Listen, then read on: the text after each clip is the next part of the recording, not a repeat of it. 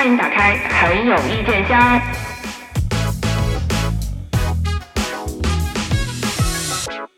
有意见，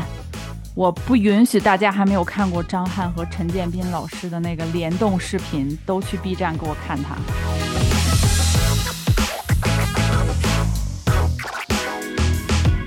他们俩怎么会联动呢？就有网友特别的有才，就是把张翰可能是前几年有一个浓妆艳抹型的霸总古偶的角色，和我们大胖菊和我们四爷联动了一下，就是《甄嬛传》里面，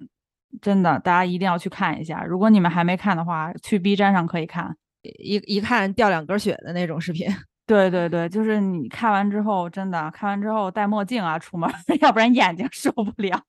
堂主那个就是大烟熏妆那古古装那个造型，我真的是把我惊着了。我是我我我是真不知道他有过那部剧，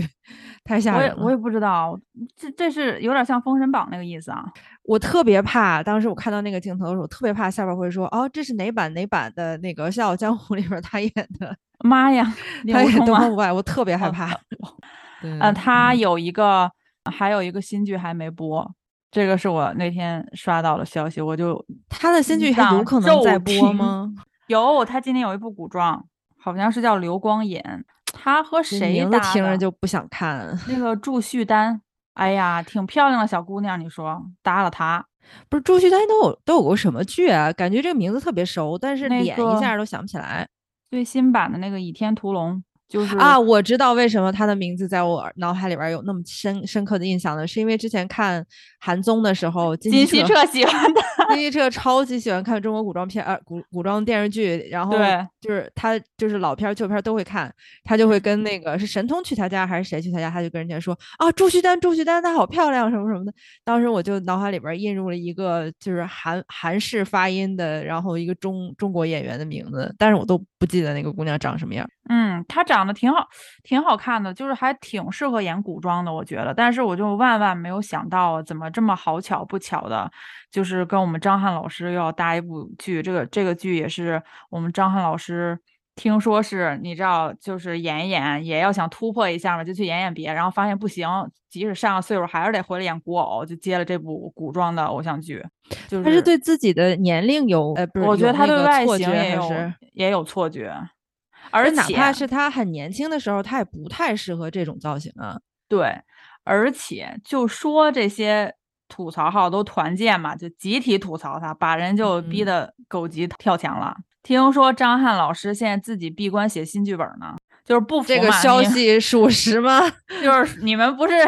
笑话我吗？我就要又憋一个大招，我又写，写完之后就让你们等着。我很怕他写出一个什么北温带的男人们。我觉得任何一个题材，可能张翰老师一碰，就都就堪忧啊！就唯一就是好消息，就是我们的网友在评论里告诉我们，东八区就是那天突然下架了嘛，就感觉嗯。好像还是听到了我们广大人民群众的呼声。不过这个本身东八区下架这件事情，我也觉得挺突兀的。就是虽然它很难看，但是没有难看到需要就是让它消失这这个地步吧。就是按说你要有一些什么明文条例规定，比如说它违反了那些东西，我我们就是也都能有据可依。但是现在就搞得大家就以后也不方便表达意见了。就是如果要再看到哪部剧很不好看，大家想吐槽它的时候，就想说万一你说我们。大家这个群起而攻之，一吐槽又把人家给下架了。那同时参演的其他演员也挺可怜的呀。那你岂不是让让他哎？说不定人家下架这个动机就是让你们说，你们以后注意一下自己的嘴，不要动不动就说人家。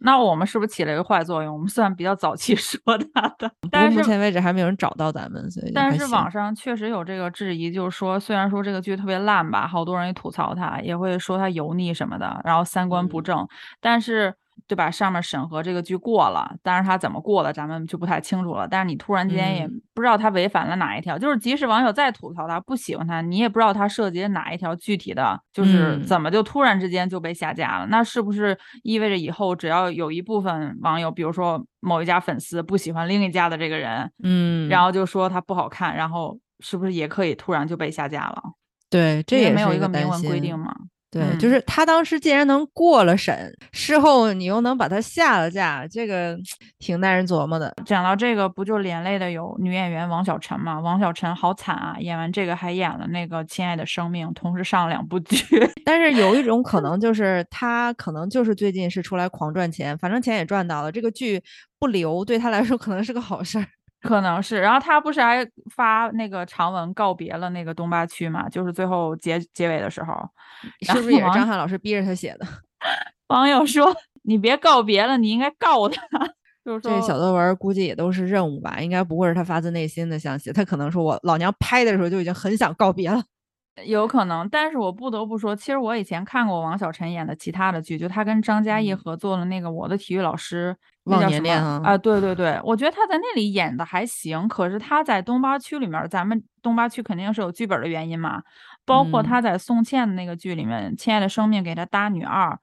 感觉演技怎么有点往回走啊，还有点倒退的那个劲头。一些演员他们就很就是自己对自己的那个演演技的标准就是全在导演嘛。导演如果挖掘的好，导演如果要求的好，那这个演员就会非常精彩。如果导演要是也水平不咋地，那这个演员其实就属于你要多少我给多少嘛。可能王小晨也是这类的演员吧。他我还真的是，因为我一开始看东八区的时候，我不是觉得好像东八区把他把他给耽误了嘛。嗯，然后，但是当我看完《亲爱的生命》，推荐我们看《亲爱的生命》那位朋友，我谢谢你啊！他在那个里面看，就觉得他演技整个就是一个，就变成一个只会嘟嘴瞪眼，然后。跳脚的那么一个女演员，我也不太清楚，因为《亲爱的生命》我确实没看完，我只看了一半嘛，然后就觉得那个角色反正也不是很讨巧，然后她整个人的表现方式也是很夸张，有一点做作，就感觉你看她那种演技，或者你看这个角色的卡斯，我就对那个导演不是很抱希望。哎，可是我跟你说，我我看完《亲爱的生命》，我觉得唐医生还行。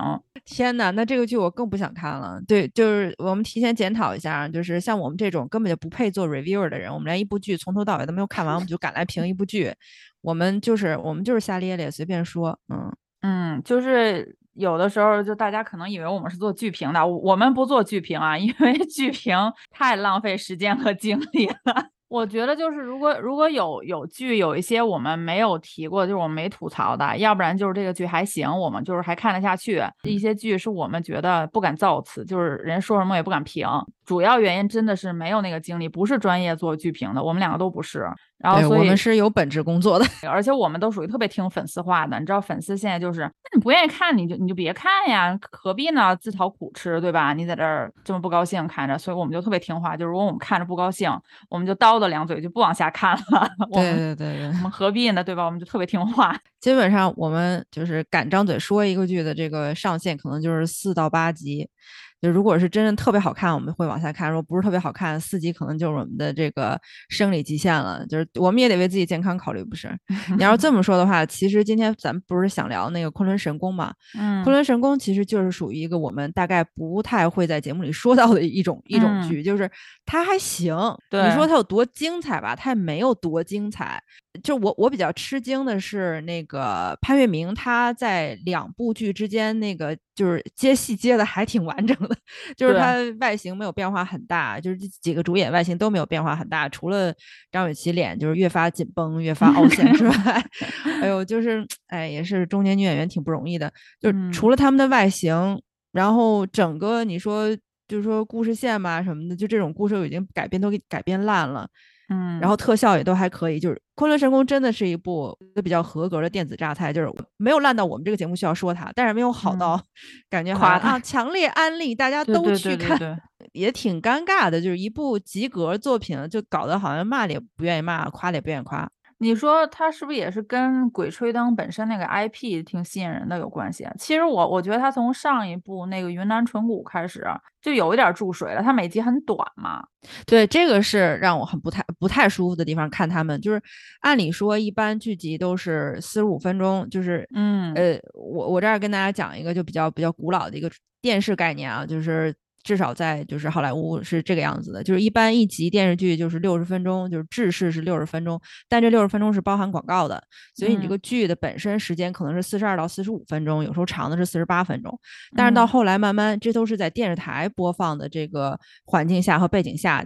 大家都是有这样一个就是就是这么一个概念的嘛，就是一个格式的概念。你说长剧就是六十分钟，它其中包含了十几分钟的广告；短剧就是三十分钟，那它包含了八分钟的广告。基本上短剧就是讲的是二十二分钟的剧。这个概念呢，慢慢也就引进到世界各个国家。像咱们国家一般就是播电视剧的时候，也都是以一个小时为为主，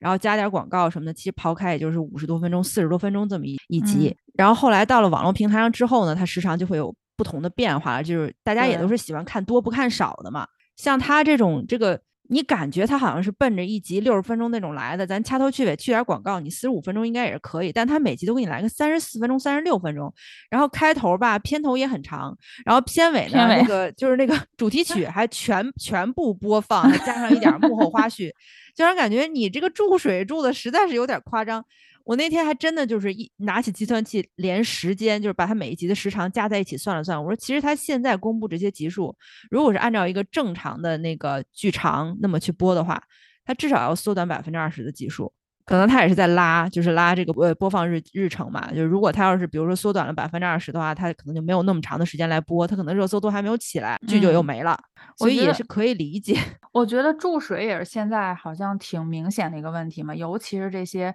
稍微营养层面不是很很丰富、很足够的这种偶像剧来讲，其实像韩剧，它基本上后期的那个模式就是十六集嘛，中间到九到十集就是高潮，然后。有一些冲矛盾冲突起来之后，到十六集就收尾了。我们其实之前正午挑战过那个余欢水是十二集嘛。就其实我觉得十二到十六集的，就目前人的这个生活节奏来讲，追一部剧我觉得是挺合适。尤其是我也不想动什么脑子，我就回家为了呃下饭也好呀，我看看轻轻松松。可是我们总是要你知道，就中间给它加一些有的没的，把它冲到一个三十五集。三十五集在我看来像是中篇，像是一个正剧。这就是之前我在我特别早特别早的节目里边，在德先很早我还我也在做剧评的时候，我也说到 过这个问题。像这种十二集、十六集的剧长是特别就是国际大概大家。就是大家都会比较喜欢这种剧场，因为它周期短，推也好推。但是放在国内的这个市场上，就完全不是这么回事儿。就是如果你只有十二集到十六集的话，真的就是你热搜没起来，这个剧就播完了。你不可能一周一集那么播嘛。现在大家都不这么看电视剧了，大家都喜欢一一周至少看个两三集。那你两三集如果是十二集的电视剧的话，你一个月就没了，所以它根本就不够你的宣传期。所以国内好多电视剧的制作，它受宣发的影响非常大。就比如说咱们习惯性就说二十来集的电视剧，看上去好像感觉也挺舒服的，但是一到三十多集，大家就会期待你这故事线会比较宏大一点，你中间的曲折会比较多一点。但恰恰他，比如说他把他一个二十六集电视剧注水注水注水注成了三十五集，那其实他想要塑造那种大的剧情转折，也就稀释掉了嘛。那我们也就是我们在期待的过程中就感觉。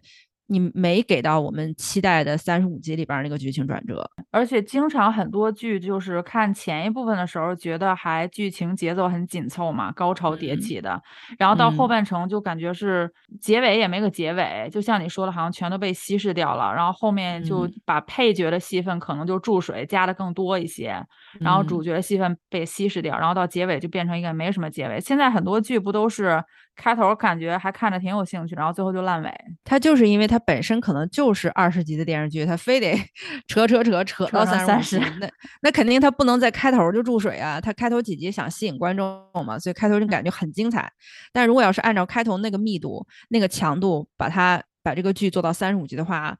我感觉可能咱们国内编剧还暂时做不到吧。我真的看《昆仑神宫》的时候，我我唯一是呃想要表扬潘粤明老师，就是他上一部不是有点发，看着有点跟王胖子差不多了，他这一部稍微又瘦身，你能感觉到他瘦了，但是他又没有你知道一次瘦到他已经脱相，就跟上一部区别过于明显。对对对，就是感觉他还是知道自己应该在某一个。体重的那个范围内才能演好这个角色。就自从《白夜追凶》之后，我稍稍有点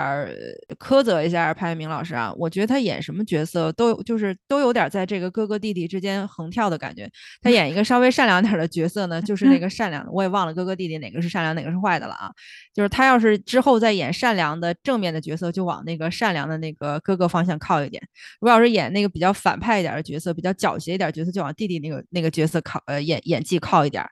好像他找到了自己的演技母本一样。我觉得国内很多演员，他真的都是在一个工具的那么一个范畴之内发展自己，就是导演想怎么用他，就他就怎么表现。导演给要求高，他的表现就好；导演要求低，他的表现就很差劲。有时候差到自己可能都没有一个底线那种差劲。真正说是把自己当做表演艺术家，想要在表演艺术上有有这个有造诣的那些演员，真的挺屈指可数的。而且我在想，就是即使是他可能是有自己的想法，然后有一些想要突破的东西，可如果他在那个剧组导演的话语权比较大的话，他是不是也没有办法做任何改变啊？大部分演员他还是觉得，哎呀，我就是出来挣钱的嘛，就你你让我怎么演我就怎么演呗，我这又不是话剧，又不是对吧？这辈子打算就是我最后收官之作了，可能很多演员人家也不想花那个时间。哎，最近还有挺火的是那个底线嘛。嗯，以前我就追了前面几集，后面我没太追。但我最近就看网这个舆论走向有点有意思啊。对对对对对，就很有意思。就一开始大家都觉得最高法，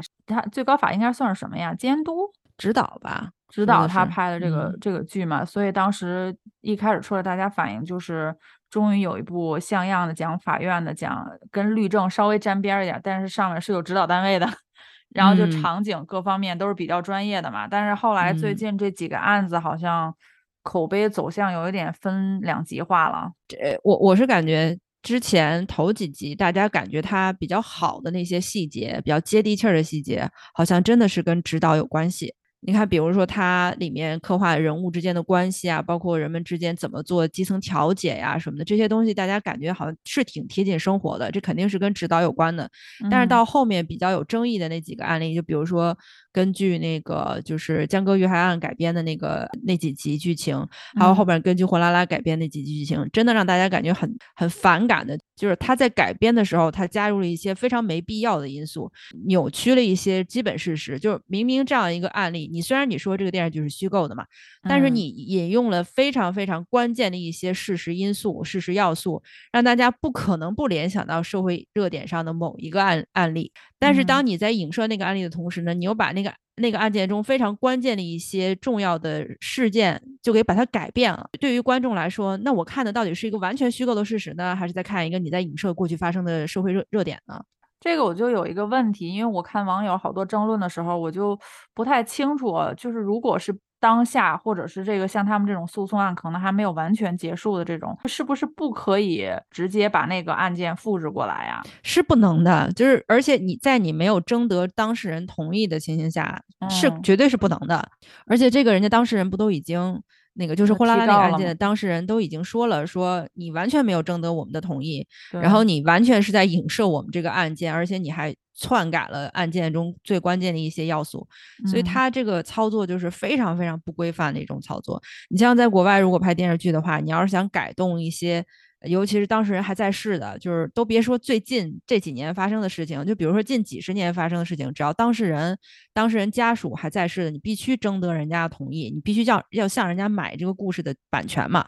如果你没有经过这一步的话，你你真的是被会被狠狠的告到破产的，甚至保险公司也不会保你。就是电视台也好，院线也好，看就知道说你这个案件没有经过这方面的筛选，这方面法法律上面的这个过滤，没有经过保证，也没有保险的话，电视台和发行商也是不会为你背书的。就我每次看这种剧的时候，我就会想到。就是靳东老师不是演了这个，之前还演了《金庸律师》吗？我就想，靳东老师拍《金庸律师》的时候，怎么没想过 找好的指导指导一下？就是你看这指导完了，不是演的挺好的吗？就是不指导的话，就就完全是自己想咋演咋演，就就就是那叫什么撒了欢的演了，然后就演出来就不对劲儿嘛，驴唇不对马嘴。其实他这个有了指导之后，我觉得又又加上比较符合我们之前给他的定位嘛，就演一个省省级以下的小官员，就这个小庭长演的就挺好的。但是我。我不得不吐槽一下两位年轻演员的演演技，就是蔡文静和那个程毅。嗯，程毅对，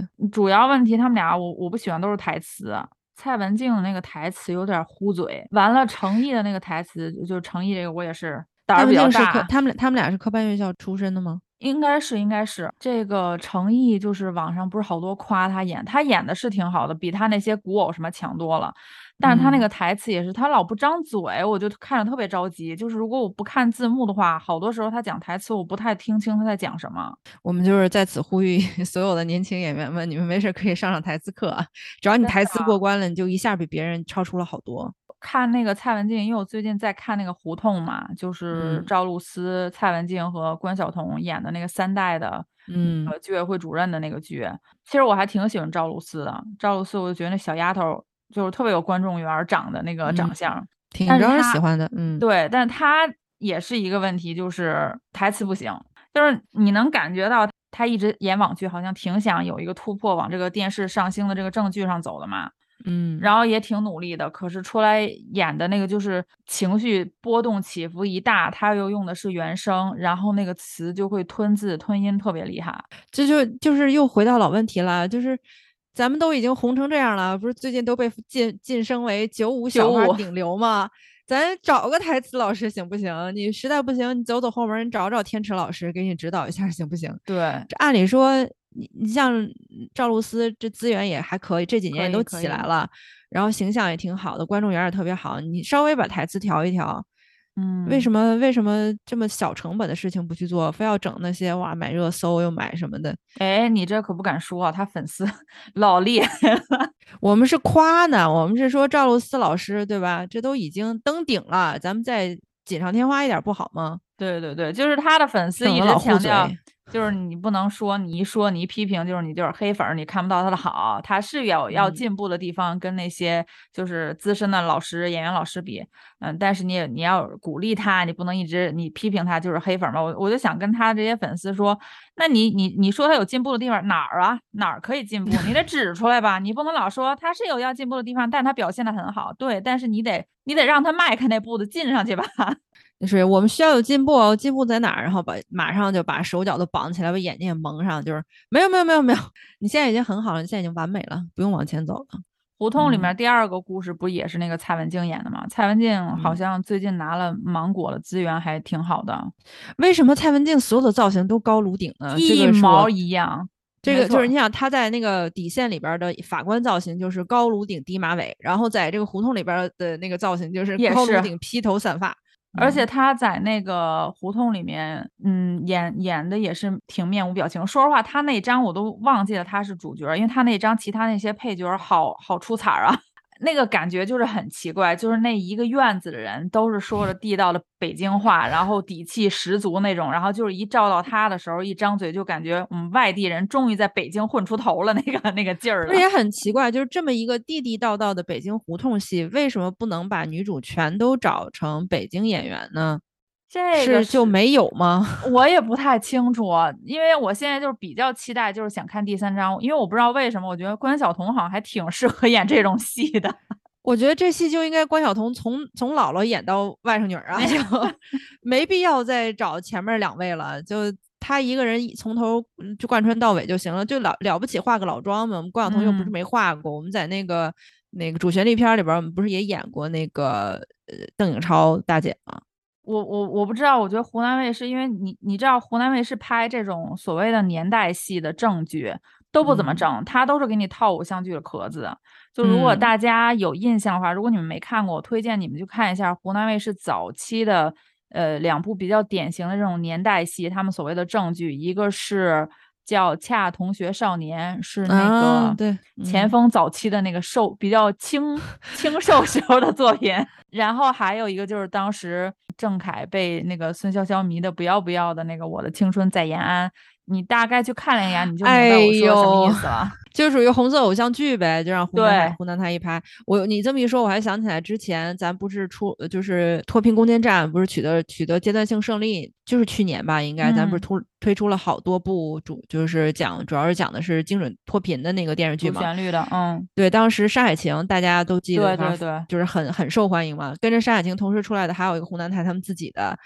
江山如此多娇》，当时是是罗晋，好像罗晋的男一，完了，嗯那个谁，呃，沈梦辰，沈梦辰演了个女二，我那个女一是谁，哦我真想不起来了。就是明明一个脱贫攻坚，然后一个这种下基层扶贫的一个剧，也让他们拍的特别有网络感。对，就是他他们很容易就把这个年代戏，特别是这种民国时期，就是两党有有敌对啊，有特务这种，就那个那个谍战戏，看那个小儿科呀，我我不瞒嗯大家说，我看胡同的那个他们那个第一个第一部的那个反派叫什么秦德富啊，他出来的第一个镜头我就说，哎，这个剧里没有谍战吗？他看上去很像特务，结果最后真的就是他。看到那个我我看了第一集，我第一集第二集的样子嘛，我我也是跳着看的，因为我实在是就是赵露思老师啊，就咱九五顶流小花很可爱，但是我。就是不信，我不信他演的这个胡同里边这个枣甜枣。当时我就感觉他那个气氛，就是他他去做地下工作了，他去做这个对吧？就这么重要的工作，为什么不告诉我？就这一句话，我就整个感觉这个剧没办法说服我。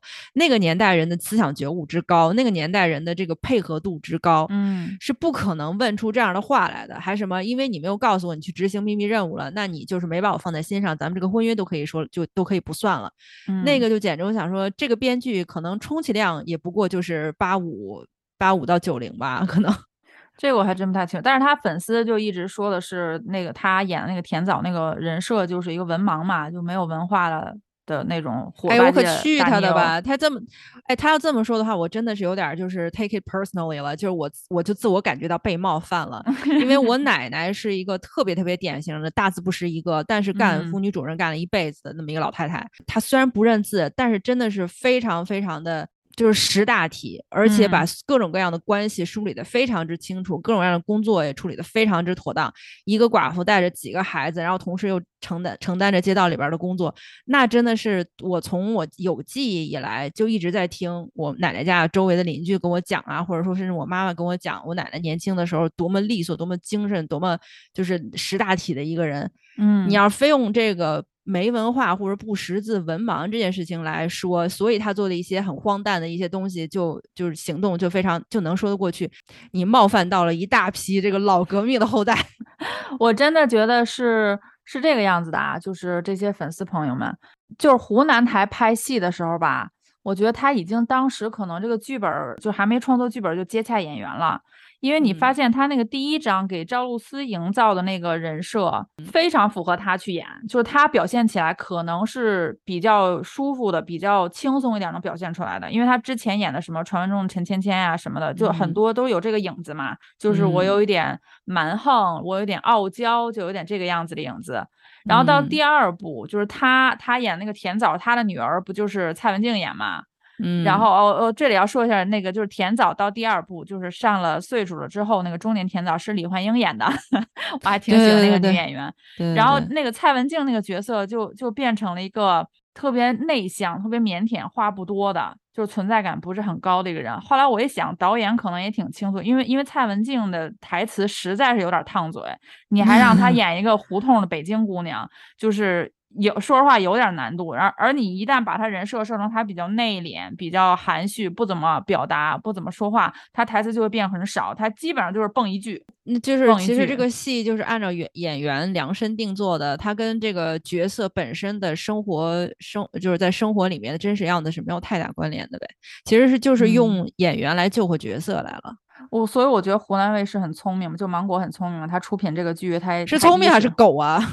就 是聪明的狗，就是他能掌握到流量的同时，你看又能拿到这个国家重点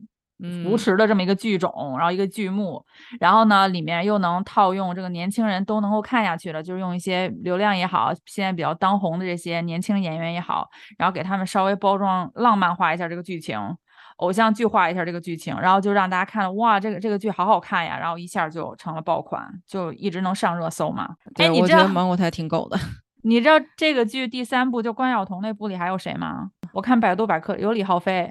哇，湖南台真的是一点也不藏着掖着是吧？就自己人用到死。不过要是这么说的话，我觉得李浩飞放在胡同里做一个就是居委会基层的干部小干部还是可以说得过去的。你这么说的话，那你应该提一提《消失的孩子》啊。本身那个是根据那个小说改编的嘛，那个剧情我还挺喜欢看，就有点悬疑的嘛。嗯。但是因为里面夹杂了，就是我们这些浪姐选完之后，你 你 内销吧，对吧？你不能给人选完之后没有出路啊。解解决一下就业问题，那个剧主要是，嗯就安排了一下李斯丹妮呀。然后安排李斯丹妮做就是做参加浪姐啊，或者包括她出席任何综艺啊，什么就出席任何演出的时候，我都特别喜欢李斯丹妮。对，但是，一看她那张脸，而且还穿了一身警服，我一点儿看看剧的想法都没有了。我就觉得，姐姐，咱不会演戏，咱别露怯，咱别出来就是就是揭自己的短儿，行吗？就是咱们基层女民警，严肃，然后辛苦，那不是一脸就是拉个臭脸就能演出来的。而且他判案的这时候，就是一旦哪有什么蛛丝马迹，马上就挑一下眉，然后那个眼睛有点斜斜向前方，看上去就 我就觉得警官你好，我我知道您在判案，您也不用这么用力的用表情告诉我您在判案，我知道您在思考。就是咱们湖南台可不可以把这个自己旗下的艺人或者自己想推的艺人做一个合理的规划？咱们唱歌跳舞这一类的呢，你就撒撒开了让他去参加综艺，然后参加各种各样的唱跳节目，咱就不要走演员这个赛道了。你如果是真真正正的演，就是科班出来的，比如咱是上戏的、中戏的、中传这些，他稍稍有过这些培训，你可以让他试试演戏。你你你像这样子的演员，你分的稍微开一点，咱不是还对吧？就是就是遍地开花嘛，你干嘛非得？浪姐出来演戏，完了那些就是又没又没唱过又没唱过跳过的，你又非送人家去什么这个歌手那个跨界的，就不是特别非常好的利用你的资源。对他那个里面不是还有于文文吗？我觉得于文文还不如 李斯丹妮。哇，于文文人家也是演过戏的，但是为什么他在这部戏里边的演技这么尬？我看着他就感觉他随时随地都要张张口唱一句。那个什 么，体面，那个对体面，就感觉他随时随地都要都要从兜里拿出一个麦克风来。我接下来要吐槽一下《亲爱的生命》，就是我们的听众朋友们推荐我们去看的。今天有点杂，今天就是我们近期看过的一些剧，我们也不推荐啊，就是我们自己看完是什么想法，看到第几集停的，我们都跟你们讲的很清楚。因为我对宋茜真的是讨厌不起来，她太努力了，这孩子，她太努力了，而且真的太辛苦了，这么多年，嗯，对，而且他们那早期的那一波那个在韩务工人员，我都还挺，就是怎么说，一直都是路人粉的存在吧，就是觉得真挺不容易的那那几个孩子，然后尤其是她当时，她算是第一波女。女的 idol 嘛，在韩国出道的，对，然后包括 F.X. 当时也是我心目中的小破团。但是宋茜回来之后，她最早不是演那个什么《减震奇缘》之类的，就是我还挺关注她的发展的嘛。早期她那个那个演技就是你知道很夸张，就是给她现在也很夸张呀。我就觉得她现在有点走两个极端了，就是她那个时候的夸张是我我表情面部表情要做很大，就感觉有有点像那个二傻子一样。然后后来不就很多人批评她，就骂她嘛，就说她她一副就是脑子不正常的一个女主。然后后来她可能是我不知道她团队是不是有找指导老师帮她指导一下她演技。她在那个《节爱》里面，就她跟黄景瑜的那个偶像剧，嗯，她有一有一些场景，我觉得哎，我好像看到了她演技的进步，就是她开始知道收了，她不那么放了。他开始，他开始懂得，就是我，我要表现我的感情，我伤心，我哭泣，我不是一定要嗷嗷嚷出来，让人家知道我伤心，我在难过。然后到他跟宋威龙演那个，就是去去年吧，挺火的那部剧，就是讲姐弟恋的那个。哎呦，可不是去年了啊，前年吗？我都想不起来了。得得得得得是得是前年了，因为我清楚的记得，当时我看那部剧的时候，我还在国内，那是我最后一次回国。哦，好的好的，反正好久好久以前了那部剧，其实，但那部剧当时不就把他就等于演艺事业推向了一个高峰嘛？那部剧比较火嘛。但是他即便是在那一部深受好评的剧里边，他的嘴还是张不开的。就是这些演员们台词台词台词呀，你们的台词他也是吞音。他以至于他到就是他最近一部略略出圈但没出来的那个《风起洛阳》，那个不都是说。那个不都是说流量加戏骨，然后还加上我们黄轩，就是想当时想说一定是非常炸翻天的一个效果。我的妈！但是，但是我就不好意思说另外一位流量在里边的表现了。就至少咱们宋茜 在里边的表现也是，你这个嘴要是张不开的话，咱就别张了，咱直接就都打吧，就也别说词儿了。你这个太丢人了，尤其是在黄轩面前。对，而且他跟黄轩还有一段隐忍的感情戏，就是就让我感觉黄轩是傻吗？为什么要看上你这么一个嘴就是词儿都说不清的人？你知道他给我现在的感觉就是他，我看他那个《亲爱的生命》嘛，他演一个是一个哇，就是女性特别觉醒的一个角色，就是一个一个医生，一个是住院医规培生。然后他在那个里面，就我看那那些集，我就突然想，我说好像是他之前一直是敞开了演，就是放放放，然后突然有人跟他说你要收，你不应该放，收着演才是高级的演法。然后他打那之后就一直收，就走另外一个极端，就是没有表情了，就一直收着。嗯，你就得猜，你也不知道他那一刻演的是什么，而且那这个剧剧情里面设计这个人物设定的前后性格的那个颠倒，自己跟自己就产生了剧烈的冲突。你比如说那个呃吴聪瑞，就是王小晨演的那个角色，就是特别想要孩子，好不容易怀上孩子了，然后自己就是觉得我都为了这个孩子，我放弃竞争某一个级别的住院医师还是什么的这种竞争，因为我就想要一个孩子，我一直就想怀怀不上。完了，那个主任跟他说：“那你去跟一场有那个艾滋病病人的这个手术案，你跟我一起去。”然后他又觉得：“那我不放弃，我一定要去，因为是是特别好的机会。”然后人家就跟他说：“可是你现在怀孕了呀，你那个艾滋病那个血如果见到你的话，是很容易传染的嘛。你不是特别注重这个宝宝嘛？就前后不搭，前面特别注重宝宝，然后那一刻又义无反顾的要去参加那个艾滋病人的手术。”然后他那个宝宝本身就是不是特别的胎相，不是特别稳嘛，然后就不小心因为这个宋茜这个角色不小心推了他一下，就流产了。然后起来之后，那个角色特别搞笑，就是编剧为了让为了说服自己吧，安排了一句台词，就是那个女生说：“虽然这件事情和我这个朋友就是宋茜这个角色没有关系，但是我不恨他，恨谁呢？我就强行就开始竞争了，你知道吗？” 就比那个从 A 点走到 B 点心路历程念一遍还直白是吗？对对对，就是那段戏我看的时候就觉得，编剧可能是怕观众觉得你这强行这不对呀。他他自己也是妇产科医生，他自己也知道他胎相不稳，他自己也知道是他自己选择去做这个手术的嘛。那编剧是怎么说服我们观众呢？就是先说服自己，就是我先告诉你们啊，我就是这么。我没人没人可责备了，但是我要不责备一个人，我又自己过不去，对吧？我总不能骂我自己吧，对吧？对，而且那个那个戏里面，他演那个大夫就是横的哟，就是谁的谁都不怕，见谁怼谁。然后那个，然后他的粉丝就会说：“你们没去看过病吗？在医院看病就是大夫不就是这样的，大夫不笑的。然后大夫就是赶快看完你看下一个人。”我心想，我也在国内看过病是吧？那国内你门诊大夫的那个接待的病人的那个量确实很高，你不可能指望他每个人都笑脸相迎，给你说了明明白白的，把你所有问题都解答了。但是他。面无表情，并不是像一个道德标兵一样去病房里四处揪着人家，你知道就指责，就不管你前因后果我都不了解。我作为一个大夫，我还是一个规培生啊，我还不是一个正式的住院那个进医院的医生，我就开始在那说什么，哎，你是不是你老公对你不好？然后就就女性主义觉醒了。然后你你是不是怎么怎么？你你这个这个男的是不是你男朋友对你不好？你不应该这样。你你父亲就是重男轻女，就是每天在那个病房里像。道德标兵一样，但是就是他，他只是领会了这个医生脸臭的表面，但是人家医生。就是只在特定时间段对特定病人脸比较臭，人家没有就是臭到说我没事儿找事儿自己巡房的时候也去跟病人臭，而且这个脸臭的医生人家也是有级别的，什么样什么样的级别人家才配可以跟人臭脸，像你这种连正式医生都还不是，你都你自己都还只是一个对吧进阶阶段的这么一个医生，你就这样做，其实他也是不符合实际的呀。这个剧。呃，据称是也是有医院来的北京的三甲医院的医生去给做指导，我就嗯，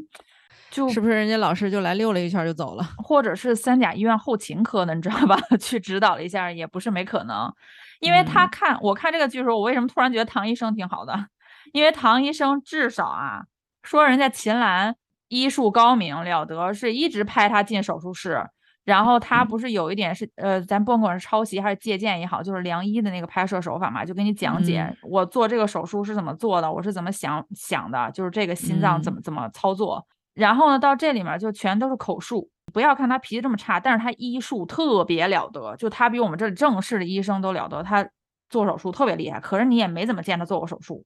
但人人都说他厉害，所以他脸臭就可以忍受，就是。大家真的就是，但凡上过班的人都知道，就算你真的技术特别特别过得硬，作为一个新人，你真的是你敢这么臭试试看，也是不知道是这个编剧没有生活，还是这个导演没有生活。我我就不得不说一下，我们现在就是比较这种讲大女主啊或者女性成长的剧，好像突然一一下子雨如雨后春笋一样冒出来很多嘛，就都是走这个，可它可能比较有流量吧。这个亲爱的生命也是走女性成长路线嘛，嗯，但是感觉我们。这个成长路线，一旦是你想往这样走，这个这个女的一一定就是身身世特别可怜，然后就是他们家，就是她把世界上所有对不公平的事儿都安在这人身上了，然后她还排除万难，然后就成长起来，成为一个特别独立的女性。就家庭条件就是稍微原生家庭可以的啊，好像就不配觉醒。对对对，我你觉醒什么？你觉醒？你都没有经历过这么多苦难。对，就我们为什么不能？这个编剧老师们，如果你们想写成长哈。你们也写写这种，就就是可能是相对于在一个良好一点、优秀一点，可能我们所谓的正常环境一点成长出来的，就这些女性的成长就不配得关得到关注嘛？就一定要是这种特别惨，然后才才有成长嘛？还是他就是为了要这个反差呀，比较好写？只能说是生活中可能 A 身上发生了一件事儿，B 身上发生一件事一件事儿，但是在人家的创作中就得把这个一百个人的事儿全安到这主角身上，所以显得戏剧冲戏剧冲突比较比较的这个剧烈。但是戏剧冲突剧烈的同时呢，你也确实脱离了生活了，在生活中没有那么多人是那么惨的。嗯，那一般普普通人平凡人的这种奋斗，那在你这儿就好像显得微不足道了。他在那里面跟他搭戏的那个男二号，就他还出现在了一年一度喜剧大赛，我看还看到了扫到了他的脸。谁啊？叫王森，好像是。他那个角色也很搞笑，就是他们两个谈恋爱谈了五六年啊，他都不知道那个男的是大男子主义，一点也不尊重女性，就突然之间就发现了，就是那男的跟他求婚嘛，就说你你你就要顾家，然后以后我出去挣钱，就这个意思。然后他就不满嘛，他就说不行。嗯，我要追求我的事业，我不可能这么早为了家庭牺牲我的事业。然后他就生气要 走的时候，你就觉得是推向高潮了，肯定要是要分手了嘛。然后这个时候，编剧给了这个男生一句台词，我当时都要吐血了。就是这个男生回头跟他说：“你今天走出这个门。”你你觉得后半后半句是不是应该加一个特别狠的？就是以后咱们就老死不相往来。对，以后咱们就谁也不认识谁了啊！结果这个男演员的台词是：“你今天走出这个门，以后就休想我再会向你求婚。”好弱鸡啊！这个威胁，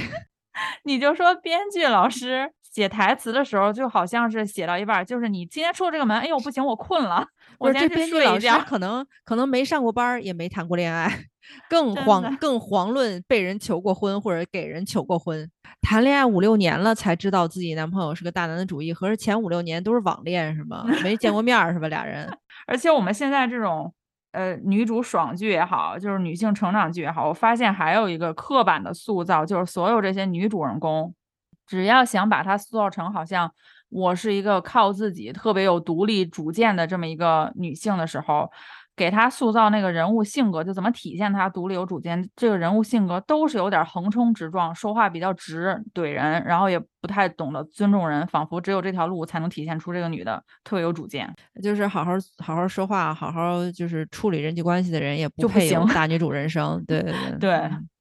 这就是最近我们看过的一些剧，然后接下来还会有很今年剧真的好多好多好多好多，我我看网上不是说怎么最近。像那个啥一样赶潮一样，怎么上这么多剧啊？我看有人说，因为不知道主演哪个先踏会会翻是吗？赶紧先上了。最近看有几个剧不是同时开播吗？嗯，然后我看了一下，有王安宇和金晨的那个姐弟恋，就是那个赤道，它是优酷的剧。如果你还没看，我建议你看的时候一定要小心，因为那个剧的滤镜是我见过国内滤镜的天花板。就是我看第一集的时候。我真的一直以为第一集是回忆，就那个柔光打的呀，就看到结尾的时候，我眼睛都酸了。然后我就想，没事儿没事儿，第一集是回忆的内容，第二集就进入正题了。结果第二集还是那样。之前不是说那个导演在接受那个就是大家批评的时候，说到这个滤镜问题是我的错什么的，请大家不要怪那个剧。优酷啊，嗯啊，就说就是说啊，我看到有一个我忘了是一个网友还是一个就是娱娱记的一个 UP 主说的，就说那个没有王家卫的本事，还挺多王家卫的毛病。他哎，他那个柔光真的，你们如果。就不想看这个剧的话，可以去网上找两个片段，真的是你你盯着看十分钟，你的眼睛绝对酸，就是它滤镜厉害到这种程度。感觉我是看了几个片段，我我也是感觉，我说哟，这部戏全是回忆啊。啊，对。但是最近剧真的特别多，我我们可能之后还会再看到哪些剧，给大家做一个总结之类的。嗯，就是嘴欠，对我们也不评剧，我们也不推荐剧，我们就是嘴欠。反正反正我们也没买热搜嘛，对吧？资本也没有，暂时还没有买通我们，就先让我们说两年吧。每期一怼，这个《流光引》还没播出啊，排的也是下半年，就是十二月底之前，不知道会不会播啊。然后他还有一部就是主演是韩国人的剧，据说一直压着，因为那个限韩令嘛，一直没有播。我就想警告大家，提前警告一下，就是地沟油的危害可能是持续很长时间的，你也不知道。何况我们张翰老师都已经去闭关写新的剧本了。大家一定要小心。但是，如果你们闲的就是没事儿干，还想去寻找一些刺激的话，一定要去 B 站上看我们就是陈建斌老师和张翰老师的联动，就是四爷和地沟油教主的联动。这得是多嫌自己 命硬才去看呀。对就戴好了眼镜然后买好眼药水就可以了。